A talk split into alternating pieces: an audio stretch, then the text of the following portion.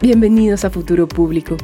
un podcast para profundizar el debate sobre innovación en el sector público.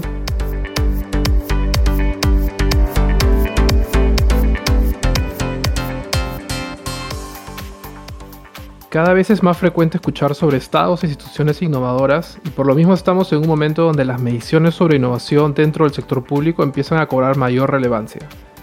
Bienvenidos a un nuevo episodio de Futuro Público. Yo soy Alberto Wurst. Y yo soy José Díaz. ¿Qué tal? Hoy hablaremos sobre cómo medir la capacidad de innovar en el sector público, específicamente de la experiencia del Laboratorio de Gobierno de Chile y nos acompaña Román Josip. No se olviden de seguirnos en nuestras redes sociales y en las diversas plataformas. Nos encuentran en LinkedIn como Futuro Público y también en nuestra web futuropublico.org. También nos encuentran en Spotify y YouTube y en diversas este, plataformas digitales en donde colgamos todos nuestros episodios. Bueno, y sin más preámbulo, eh, le damos la bienvenida a Román. Gracias por estar eh, con nosotros en Futuro Público. Muchas gracias José, Alberto. Un gustazo estar con ambos el día de hoy para conversar un poquito sobre innovación pública y sus impactos. Bueno amigos, antes de empezar la conversación con Román, él lleva más de 11 años dedicado a los temas de innovación y emprendimiento. Eh, los últimos 7 ha estado enfocado en impulsar la innovación pública en el gobierno de Chile, siendo parte del primer equipo de laboratorio de gobierno. Desde el 2018 se desempeña como director ejecutivo de esta institución él es ingeniero comercial eh, de la Universidad de Chile y eh, en el pasado ha trabajado bueno, en distintas industrias, sectores, emprendiendo desde startups digitales hasta proyectos culturales. Para empezar con, con la sesión, eh, nos gustaría preguntarte un poco como, ¿por qué medir la capacidad de innovación del Estado y, y sus servicios? ¿Cómo, ¿Cómo el laboratorio de gobierno se da cuenta que esta es una necesidad importante? Bueno, José, la verdad es que hoy la respuesta es muy sencilla porque ya llevamos tres años desarrollando un índice de innovación pública que es pionero a nivel internacional y que le está permitiendo al Estado de Chile entender el fenómeno de la innovación dentro del Estado de la, innovación pública desde el punto de vista de las capacidades que nos permiten como sector público poder transformarnos y sobre todo adaptarnos a necesidades y expectativas que son cada vez más cambiantes y donde tenemos una ciudadanía que en buena hora está más empoderada exigiendo eh, calidad de servicio, exigiendo más acceso a derechos y bienes públicos. Y es en ese contexto en el cual el año 2019 después de un andar y después de entender justamente esta necesidad latente de, a través de la medición, impulsar un desarrollo más transversal, yo diría más eh, integral de lo que son las capacidades para innovar en el sector público y donde entendimos que la medición es una parte de ese proceso y por lo mismo el índice de innovación pública siempre lo hemos entendido como un servicio, donde primero medimos, con todos los elementos que implica llevar a cabo una medición a más de 45 servicios públicos de nivel nacional, que representan más del 70% del gasto público y de la cantidad de funcionarios y funcionarias públicas, eh, y donde luego viene un diagnóstico muy personalizado para los equipos directivos y en general los equipos de funcionarios de cada una de las instituciones que son parte del proceso del índice, y que luego, según niveles de madurez, en el fondo según cómo te fue en tu medición de capacidades. Generamos oferta de entrenamiento y desarrollo de capacidades eh, diferenciadas, entendiendo que cada institución tiene desafíos particulares, pero también eh, generando colaboración entre instituciones tan diversas como pueden ser el Fondo Nacional de Salud, el Servicio Nacional de Geología y Minería, el Fondo de Inversión Social, eh, o otros servicios como son entes más fiscalizadores como impuestos internos, la tesorería o superintendencias de las más diversas materias. Ahí, Román, quizás antes de continuar y para que a los oyentes les quede un poco más este, claro la, la imagen, ¿nos podrías contar de manera resumida quizás cómo se lleva a cabo el proceso de medición y más o menos cuáles son las variables o, o dimensiones que, que están midiendo, ¿no? Sí, claro, Alberto. Bueno, el índice lo concebimos como cualquier proyecto de innovación, primero entendiendo realmente ¿Por qué teníamos que medir algo? Primero, ¿qué queríamos medir? Y hubo una discusión profunda si teníamos que medir capacidades, teníamos que medir cultura, teníamos que medir resultados de innovación. Y nos dimos cuenta que para que esto fuera una musculatura eh, evolutiva en el tiempo, el foco tenía que estar en las capacidades, más allá que además uno pudiera tener un mapeo de cuáles son los resultados que esas capacidades generan, eh, pero entendiendo que el foco del laboratorio en sostenibilidad e innovación pública era el desarrollo de capacidades institucionales, porque también el laboratorio venía desarrollando capacidades más individuales, a través de todo lo que son las consultorías ágiles que desarrollábamos y proyectos bien emblemáticos como, como fueron en el minuto la transformación del modelo de atención del Fondo Nacional de Salud, eh, el subsidio al empleo, la interoperabilidad eh, que está detrás de eso y la, lógica de, diseño centrado en las personas, eh, o otros proyectos como de transparencia fiscal, como el reporte del contribuyente, y donde fuimos entendiendo que hay ciertas capacidades que uno puede desarrollar con los equipos con las contrapartes de los distintos servicios públicos, o también a través de una red de innovadores públicos que descentraliza herramientas, enfoques, y que lo viene haciendo ya hace varios años con una masa crítica de casi 22.000 personas, probablemente la red de innovación pública más grande del mundo. Y, y ahí nos dimos cuenta que faltaba una pieza, que tenía que ver más con un enfoque de la institución en su globalidad, de todas las áreas, de no asignar la innovación a un rinconcito a una área, un departamento, una gerencia de innovación, que es lo que típicamente se hace, no solo en el sector público, sino que en el sector privado también. Eh, y ahí detectamos, junto con el Banco Interamericano de Desarrollo, que ha sido un gran aliado estratégico de este proceso, que había que enfocarse en las capacidades. Y ahí empezamos a construir y prototipar lo que son las distintas dimensiones de capacidades. Porque ahí vino la pregunta de, bueno, ¿qué es una capacidad para innovar en el sector público? Y las diferenciamos en tres grandes eh, ámbitos, por así decirlo. Una primera que es más habilitante, que te habilita a innovar y que son elementos bien higiénicos, uno diría. Desde qué tanto se capacita la institución en innovación, qué tanto tiene una estructura, una gobernanza para aquello, eh, cuáles son las políticas de apertura de datos eh, y una serie de elementos, insisto, que son más bien institucionales, donde luego vamos a los temas más de procesos y procedimientos, qué tan rutinizada está la innovación en, la institución, qué tanto se prototipa, qué tanto se co-crea con usuarios antes de escalar una innovación, qué tanta innovación abierta se hace. Todos esos tipos de procedimientos se van midiendo y qué tan formalizado, cuál es el nivel de formalidad que tienen. Y luego de eso viene el último elemento que, también son condicionantes, igual que los procesos y procedimientos, que son los elementos de apertura y colaboración. O sea, qué capacidades tiene la institución en el fondo para ser permeable, que ya lo sabemos por la experiencia propia del laboratorio de gobierno y también por la experiencia internacional, que entre más permeable es una organización pública, más innovación y de mayor calidad va a generar. Permeable en el trabajo con sus usuarios, permeable en el trabajo con el ecosistema, la academia, los startups, etc. Y permeable también con las otras instituciones públicas, que dicho sea paso, es el elemento que más eh, débil tenemos a nivel del sector público chileno, la coordinación público-pública, interministerial, interinstitucional, por cómo está configurado el Estado chileno y que, es algo que sucede en otras partes del mundo, en silos, muy vertical, muy funcional. Eso luego genera, un, insisto, una medición con los datos que recogemos de las instituciones, algunos datos administrativos, otros datos que se levantan a través de, una plataforma tipo software as a service pública, esto software público que desarrollamos especialmente para el índice que desde ahí se procesa y se generan informes eh, particulares para cada institución y también informes agregados para, desde, desde la medición más agregada, generar políticas públicas más transversales. Y el hecho de que el laboratorio de gobierno está en Hacienda es muy, eh, digamos, potente, tiene toda una correlación con esa misma idea. Y finalmente, después de esa entrega de diagnóstico personalizado con una serie de recomendaciones y hoja de ruta, viene la selección de, ok, tú quedaste de 0 a 25 puntos, entonces estás en una etapa inicial, te vamos a entregar este curso introductorio. Tú que estás mucho más avanzado, estás entre 75 y 100 puntos, te vamos a dar mentorías expertas especializadas donde viene el CEO de Unilever Chile y te enseña sobre estrategias de innovación. O viene el académico experto en transformación digital y te enseña eh, o los capacita, digamos, en eh, un proyecto muy concreto además que la institución levanta a través del índice. Entonces acá se generan muchos efectos, yo diría, eh, insospechados de lo que puede ser un proceso de medición y desarrollo de capacidades, donde además del propio indicador y además de, a raíz del indicador, la generación de programas de desarrollo de capacidades año a año, esto es anual,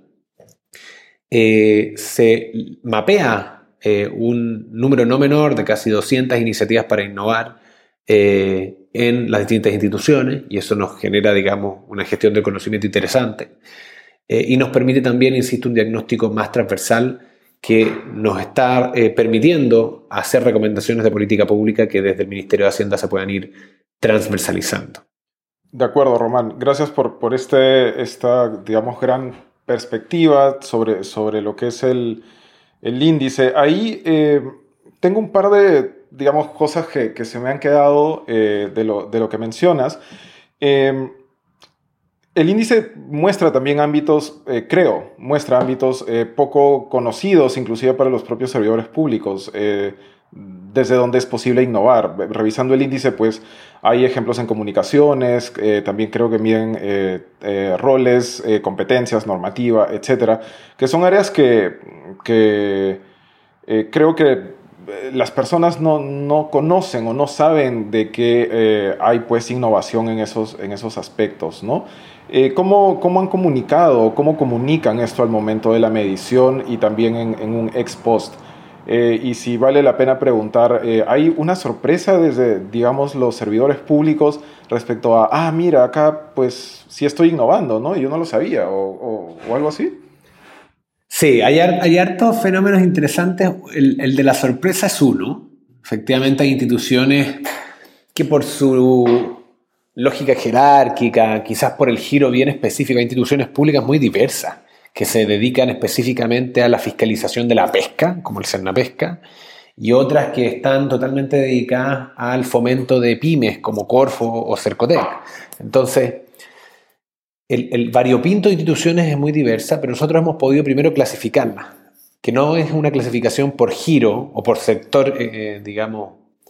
eh, al cual se dedican, sino que tiene que ver más con compararlos en lógica de clúster, ocupando datos administrativos, según tamaño, presupuesto, organización eh, y cantidad de unidades de, negocio o de elementos estratégicos. Y eso nos ha permitido detectar ciertos fenómenos y también desmentir algunos mitos, por ejemplo, como que las instituciones más nuevas, que llevan menos de 20 años creadas, que han sido creadas en general desde, desde el retorno a la democracia, el año 90, eh, uno pensaría que son más innovadoras o que tienen más capacidad para innovar y no necesariamente es así. De hecho, es al revés, son las instituciones más grandes, más pilares que le llamamos, las que tienen mayor capacidad y tienen, son instituciones centenarias, que tienen 90, 100 años o más. Y, respecto también a la comunicación, y esto va mucho más allá del índice, y es un aprendizaje, creo, de estos casi 8 años de laboratorio gobierno, que es que comunicar la innovación es muy complejo. Primero porque tiene muchos tecnicismos. Segundo, porque para comunicarla no es solamente importante comunicar el resultado, sino que también hay que comunicar el proceso metodológico por el cual tú llegaste a través de un proceso muy colaborativo a una serie de innovaciones que luego implementaste y escalaste. Eh, nosotros hemos hecho un esfuerzo en sistematizar conocimiento ahí, de hecho les recomiendo a todos los que nos están escuchando eh, en la página web del laboratorio lab.gov.cl hay una sección de experiencia y una sección en particular de la publicación Otro Ángulo, donde hemos logrado eh, empaquetar muchos casos de innovación que están explicados eh, bastante acuciosamente y, que muestran el valor eh, de innovar desde el punto de vista de la ciudadanía, que muestran el valor de cambiar el mindset y los paradigmas de los equipos de funcionarios desde el punto de vista de la institución y que también muestran que es posible hacer las cosas de manera distinta, con todo el rayado de cancha institucional, jurídico, con las dificultades más políticas, eh, con la precariedad muchas veces eh, financiera o de recursos. Eh, creo, que, creo que ahí radica parte del desafío de los laboratorios de innovación y en general de cualquier persona que se dedique a innovación, no solamente innovación pública, que es cómo uno comunica esa innovación de manera sencilla, utilizando lenguaje claro. De hecho, nosotros hace algún tiempo desarrollamos dentro de nuestro set de guías permitido innovar, que también se las recomiendo, son toolkits metodológicos muy aplicables, muy sencillos, y uno está solo dedicado a cómo utilizar herramientas de lenguaje claro eh, para entregar mejores servicios a la ciudadanía. Y, creo que ahí radica también el esfuerzo de quienes nos dedicamos a la innovación, hacer eh, que la innovación eh, se democratice, que no sea algo de elites, que no sea algo de eh, ciertas profesiones o de ciertos expertos, eh, porque al final la innovación ocurre en campos tan diversos y, tiene que ver con, algo mucho más profundo, que es nuestra capacidad humana de, de, cambiar y de estar constantemente transformando nuestro entorno y de paso transformándonos a nosotros mismos. ¿Y qué es lo que nos diferencia de los, el resto de los seres vivos, de los animales que, con los cuales convivimos en, el planeta? Nuestra capacidad para innovar y adaptarnos a contextos diversos o directamente crear esos contextos. Y ahí, Román, eh, justo quiero, quiero preguntarte eh, sobre la percepción de la ciudadanía y capaz del sector privado, que podrían ser pues los más críticos o en, todo el mundo, creo, ¿no? Eh, respecto a los gobiernos que no innovan o que no saben pues por dónde entrar, que no tienen idea de esta permeabilidad de la que tú hablabas, ¿no? Em, ¿tú, ¿Tú ves algún impacto eh, ahora que ya van por la tercera medición sobre esto? Nosotros hemos entendido el proceso, digamos, desde el estallido social en adelante, la pandemia, como dos crisis que se combinaron y que generaron un escenario perfecto para un despliegue importante del laboratorio de gobierno y que nos permitieron implementar proyectos de, insisto, de alto impacto en materias como desempleo, en materias como violencia de género, en materias como eh, transparencia del gasto fiscal eh, temas de educación y salud también. Y, si uno lo ve con, perspectiva, desde, desde que creamos el laboratorio de gobierno, yo tuve el privilegio de estar en ese minuto pensando en una pizarra cómo tenía que ser un laboratorio de innovación pública dentro de un gobierno nacional, que era bastante pionero a nivel latinoamericano. Luego me tocó estar en todas las etapas donde tuvimos que testear qué funcionaba y qué no en términos de modelo de negocio y de metodologías más específicas. Luego nos tocó como equipo evolucionar, salir de la Corfo, ir al Ministerio de la Presidencia, cambiar de manera bien disruptiva el modelo del laboratorio para poder obtener mayores resultados y más impacto y muy visible. Y luego ya finalmente asentarnos con esta lógica más transversal desde Hacienda, con el índice y con todo lo que venimos conversando. Y, con ese recorrido, eh, yo te diría que nos hemos dado cuenta que al final puede o no ser eh, muy conocido el laboratorio eh, y que probablemente a nivel masivo, si tú preguntas a alguien en la calle, probablemente no lo conozca, pero sí conocen las innovaciones que el laboratorio ha impulsado y sí se ven impactados del cambio cultural que la red de innovadores públicos genera en esas 22.000 personas o del cambio institucional gradual, obviamente, y en el tiempo que está generando el índice de innovación pública. Y eso no quita, por supuesto, de que cuando nos toca co-crear y testear y prototipar con la ciudadanía en temas de vivienda, como estamos ahora, en temas de pensiones, también como estamos trabajando con la superintendencia y en otras temáticas a través de, los proyectos ágiles, valora mucho las personas que son invitadas a codiseñar que efectivamente sean tomadas en cuenta tanto en el entendimiento del problema como en la generación de las soluciones más pertinentes. Y eso creo que es un paso muy relevante en, generar legitimidad de lo que hace el sector público. Y que esto no sea un volador de luces para mostrar que uno está generando participación ciudadana como muchas veces se genera en los distintos gobiernos de distintos colores políticos, no solamente en Chile, es un fenómeno global, de hacer como que uno está escuchando. Lo cual es muy perjudicial porque generaste una expectativa que después no se cumple y además no, no tomaste en cuenta lo que recogiste como información. Y dentro de los principios de innovación pública nosotros tenemos la co-creación, tenemos las múltiples miradas, tenemos el poner al ciudadano, a las personas en el centro, pero también al funcionario que está entregando un servicio particular o un beneficio. Tenemos el uso de evidencia, que es crítico, tanto desde el punto de vista de los datos que generan las instituciones, como de los datos que hay en el entorno y de los datos que generan el propio proceso experimental, a través de los prototipos, del testeo, de los pilotos, mucha evaluación experimental y de otras tipologías también y por último, el foco en implementar. Porque si todo lo anterior no llega a puerto, recién venimos de, una visita a un centro de investigación de I que lo que más les cuesta es justamente llegar a mercado con las distintas innovaciones de base científica tecnológica que tienen. Eh, y el desafío que ha logrado, creo, sortear el laboratorio como institución, y por eso se ha instalado como política de Estado, y no ha eh, digamos, cerrado como muchos otros laboratorios de innovación pública, con cambios de gobierno. Este ya es el tercer gobierno que viene respaldando eh, el laboratorio de gobierno. Es que hemos mostrado que esto es útil, de manera muy concreta y sin vender humo.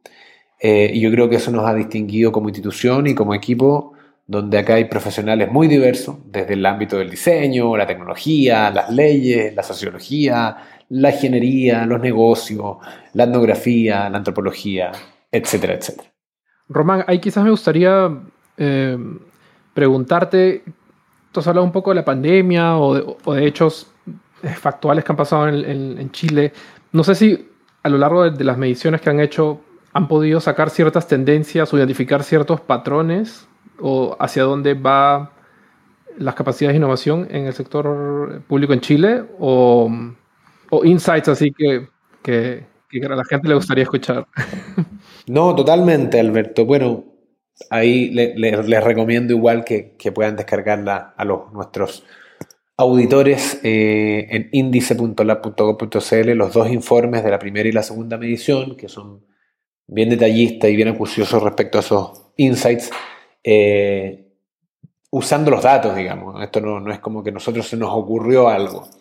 ¿Y qué es lo que nos muestran los datos? Primero que hay una dispersión muy grande entre capacidades para innovar. Hay instituciones que están muy por sobre los 70 puntos y hay instituciones que están bajo los 10, al menos en la primera medición. Eh, lo cual te habla de que el desarrollo de capacidades no ha sido homogéneo, porque no ha sido una política permanente. Y obviamente la existencia de un laboratorio de gobierno eh, cambia esa realidad y la está cambiando todos los días.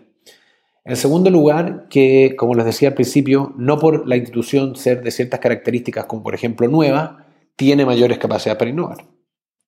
En tercer lugar, que hay ciertas correlaciones que ya después de dos mediciones estamos viendo, estamos construyendo una lógica de panel que vayan siendo el grueso de las instituciones las mismas, las que se miden de un año a otro, más allá que esto ha sido 100% voluntario y parte en la, la primera medición en la mitad de la pandemia, lo cual también te habla de, el impacto que tuvo en la pandemia en la necesidad de ir incorporando estos elementos a la gestión pública. Y en ese sentido hay, hay, una conclusión bien interesante que a mayor incorporación del enfoque de usuarios y de participación de los usuarios en los procesos de innovación, sumado a una estrategia eh, y una gobernanza clara y nítida dentro de la institución pública, eso va aumentando la cantidad y calidad de las innovaciones que van desarrollando las instituciones. Eh, y otro elemento también que, se los mencionaba al inicio, es que si uno mira las brechas de estas 10 capacidades que medimos, la que tiene más desarrollo o la que está más acortada como brecha es la de recursos digitales. El problema es que hay otras capacidades que te permiten hacer real transformación digital que, que todavía estamos muy al debe como es, por ejemplo, la coordinación pública-pública para la interoperabilidad. Sin interoperabilidad no tenemos real transformación digital. Tenemos puros trámites digitalizados aislados, pero no tenemos una cadena de valor que simplifique la vida de las personas. Eh, y también hay otros elementos como, por ejemplo, qué tan eh, formalizados están los procesos de innovación en las instituciones, eh, que es otra de las brechas que tiene más espacio todavía para ser desarrollada y por lo mismo como laboratorio estamos poniendo más énfasis en, aquellas que tienen menor nivel de desarrollo como capacidad para innovar. No sé si con eso te refieres a esto de gobernanza para la innovación. Eh, me parece que uno de sus, en sus reportes ustedes hablan un poco de cómo, o sea, cómo el índice puede contribuir a que internamente dentro de las organizaciones públicas se generen procesos para como que ser, recibir usuarios o tener temas colaborativos, ¿no? Eh, no sé si nos puedes contar. Todo, todos los, y esto, esto es un inception que lo metimos a través de un proceso de medición. Todas esas capacidades que estamos midiendo son cosas que hemos aprendido a lo largo de los años como laboratorio, que eran elementos críticos, tanto habilitantes como condicionantes, para que la innovación ocurra y sea de calidad. Entonces, al final, midiendo, nosotros estamos haciendo que las instituciones tengan el awareness necesario de decir, chuta, me está yendo muy mal en esta capacidad, tengo que desarrollarla, tengo que invertir recursos financieros, humanos, tengo que dedicarle tiempo de calidad de los directivos, que esto sea una prioridad del director nacional hacia abajo. Y, esto en su minuto definimos que fueran servicios públicos y no ministerios los que se midieran, porque son los que están en contacto más directo con los usuarios, con las personas, y por ende desarrollar sus capacidades pueden tener un efecto más rápido, más inmediato en eh, la calidad de servicio, la eficiencia, eh, y que tan amigables al final son las instituciones públicas de cara a las personas. Eh, y en ese sentido es efectivo y ha pasado, y lo, tenemos varios casos que también hemos documentado, de cómo el índice ha hecho, por ejemplo, que se creen comités de innovación, cómo el índice ha hecho que las instituciones aperturen datos de una manera distinta, eh, cómo el índice ha hecho que, por ejemplo, instituciones empiecen a reconocer distintas iniciativas como iniciativas de innovación y las potencien, eh, empiecen a colaborar más con las instituciones que están con mayores capacidades, no en una lógica de ranking, porque no hacemos ranking, no nos interesa que compitan, nos interesa que colaboren. Entonces ha generado varios efectos, eh, digamos, no diseñados el desarrollo de este índice de innovación pública y que tiene mucho por crecer y que de hecho hay proyecciones, ¿por qué no?, a que empiece a medir otras cosas eh, y quizás en gobiernos regionales que tienen todo un desafío ahora de, de entrega de competencias porque son autónomos a partir del año pasado. Y para qué decir los gobiernos locales, los municipios que tienen una realidad totalmente distinta. Así que hay mucho que avanzar en esa línea. Quería preguntarte, eh, antes de, esta pregunta, pero de hecho creo que queda mejor ahorita, es eh, respecto al tema de las comunidades de práctica. Eh, de hecho, es, una práctica pues floreciente en el mundo de la innovación. tú lo has mencionado, ¿no? Como un, output en cierto modo planeado y no planeado de, de los resultados del índice. ¿cómo, ¿Cómo es que ustedes organizan, digamos, estas, estas comunidades de práctica o a, estas, a estos grupos, estas comunidades de innovación que creo que, le llamaste. Eh, y, por otro lado, eh, también, eh, si podrías hacer una reflexión desde, desde el aprendizaje chileno, digamos, para otros países de Latinoamérica, ¿qué es lo que ustedes han aprendido de esta construcción de comunidades de práctica y de comunidades de innovación alrededor del gobierno? Yo creo lo primero que entendimos al poco andar es que una red de innovadores públicos no podía ser solo para funcionarios públicos. Porque si queremos gatillar un cambio cultural tenemos que permear al Estado de distintas miradas prácticas del sector privado, de los dirigentes sociales, de las ONG, de la academia. Eh, y insisto, al poco andar definimos que esta red tenía que abrirse y tenía que ser público-socio-privada. Después nos dimos cuenta que teníamos que tener cierta oferta de capacitación, de entrenamiento, para ir generando interés en nuevo conocimiento muy aplicable, que fuera muy, digamos, de learning by doing, eh, y que las instituciones, o en este caso los innovadores e innovadoras públicas, eh, tomaran la red como un espacio para aprender de manera muy práctica junto a otros y luego seguir colaborando sin la intermediación del laboratorio. Por eso fue tan importante y nos adelantamos un poco a la pandemia a tener una plataforma eh, también de software público dedicada exclusivamente a esto, que fuera evolucionando en sus funcionalidades, que tuviera ciertas comunidades temáticas para reunir grupos de interés, no sé, gente que quiere innovar en temas de transparencia, gente que quiere innovar en temas de salud, y que no las liderara el laboratorio. El laboratorio generaba el espacio, la metodología, la funcionalidad digital, pero quien los liderara era, fueran funcionarios del Ministerio de Salud o gente de la Comisión de Transparencia e Integridad Pública. Y así fuimos creciendo en esta red donde lo digital nos, generó un boost, digamos, de crecimiento muy fuerte. Eh, y en cinco años pasamos de em, tener, digamos, cerca de 2.000 miembros a hoy casi 22.000. O sea, esto se multiplicó por 10 o por 11. Eh, y ese crecimiento bien explosivo también habla de un interés genuino eh, del sector público y de quienes trabajamos en el sector público de aprender nuevas metodologías, de poner el foco en el usuario, de ir a la vanguardia en temas de innovación social, tecnológica eh, y de distinta índole, y de entender que si no colaboramos eh, esto no va a funcionar eh, y que se necesita una masa crítica, que sean los agentes de cambio, que dentro de cada una de esas más de mil instituciones públicas que participan de la red, a través de esos 22.000 personas, puedan generar los cambios desde lo más pequeño, como puede ser un cambio de una rutina dentro de una atención en el registro civil, hasta cosas mucho más grandes como una reforma de pensiones. Y, en esa línea también creo que hemos sido capaces de detectar esas necesidades, de estar siempre preguntándole a nuestros usuarios en la red también, ¿qué quieren aprender? ¿Quieren hacer una hackathon de optimización de procesos con Microsoft? ¿O prefieren desarrollar un proceso de innovación abierta con el Ministerio de Ciencia? ¿O quieren aprender cómo facilitar un taller? Y todas esas ofertas que hemos ido desarrollando en el proceso han siempre respondido a una necesidad latente y no a que alguien del laboratorio cree que es interesante una temática o una metodología en particular. En ese sentido, las redes nos permiten romper los hilos de manera bottom-up, ¿cierto? Desde abajo hacia arriba. Nos permiten generar colaboraciones insospechadas entre un municipio que desarrolló una innovación en cobranza de patentes en el norte de Chile y que en el sur otro municipio tiene el mismo problema y se juntan a una reunión, se contactan por la red. La red es básicamente un directorio de personas con sus cargos, sus nombres, sus teléfonos, sus mails, que no existían en el Estado. Eh, y, además va visibilizando también un tipo de funcionarios públicos distinto, que motiva a otros a sumarse en este movimiento de innovación pública, diría yo, que ha sido imparable y que solo puede seguir creciendo y descentralizándose en los más distintos rincones del país y donde el 30% de esta red son del ecosistema. Son personas que quieren colaborar con alguna solución de un startup en una compra pública innovadora, o son académicos que llevan años o décadas estudiando los temas de transformación digital y quieren hacer su aporte. O son también dirigentes sociales que son invitados a un proceso de co-creación para entender qué es lo que está pasando en los territorios.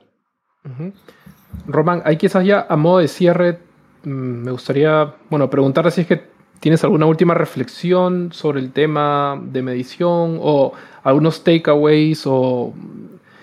como que puntos de acción que podrían llevarse quizás este, otras personas del sector público que de repente quisieran emprender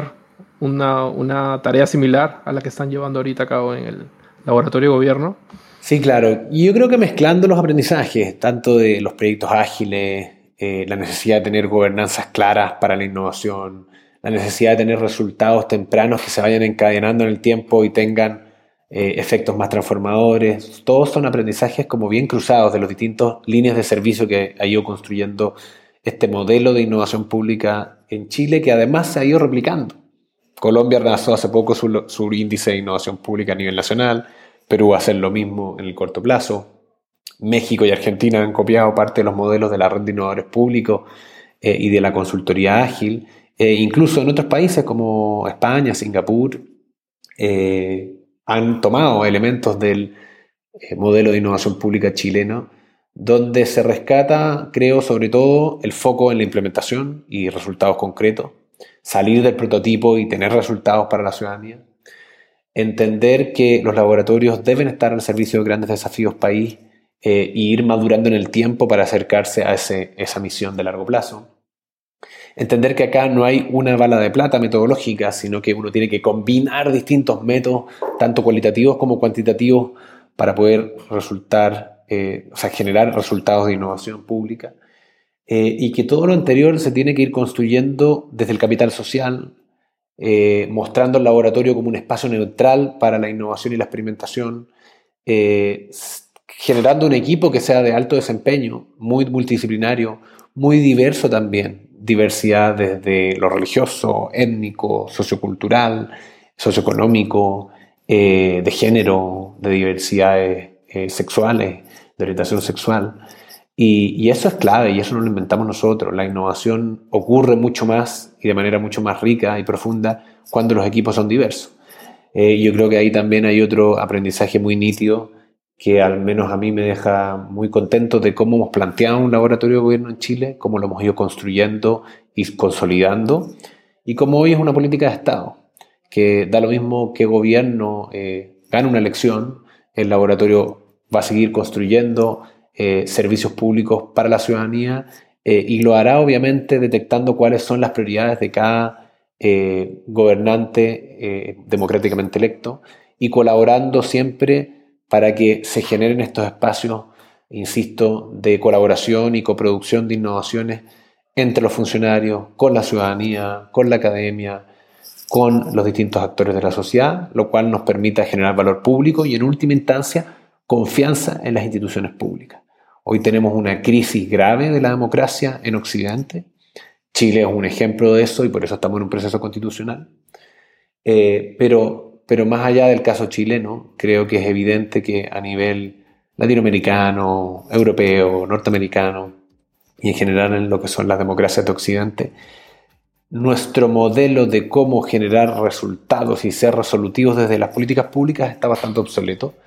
Y la ciudadanía que ha evolucionado culturalmente y socialmente muy fuerte gracias al cambio tecnológico, toma su celular, pide una hamburguesa y la hamburguesa está a 15 minutos. La pregunta es por qué el sector público no puede funcionar de igual manera, con la misma eficiencia, con la misma eh, simpleza, poniéndose en el zapato del usuario y haciendo que el sector público sea ejemplo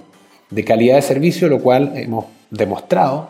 que genera mayor eh, confianza en las instituciones y por ende mayor paz social.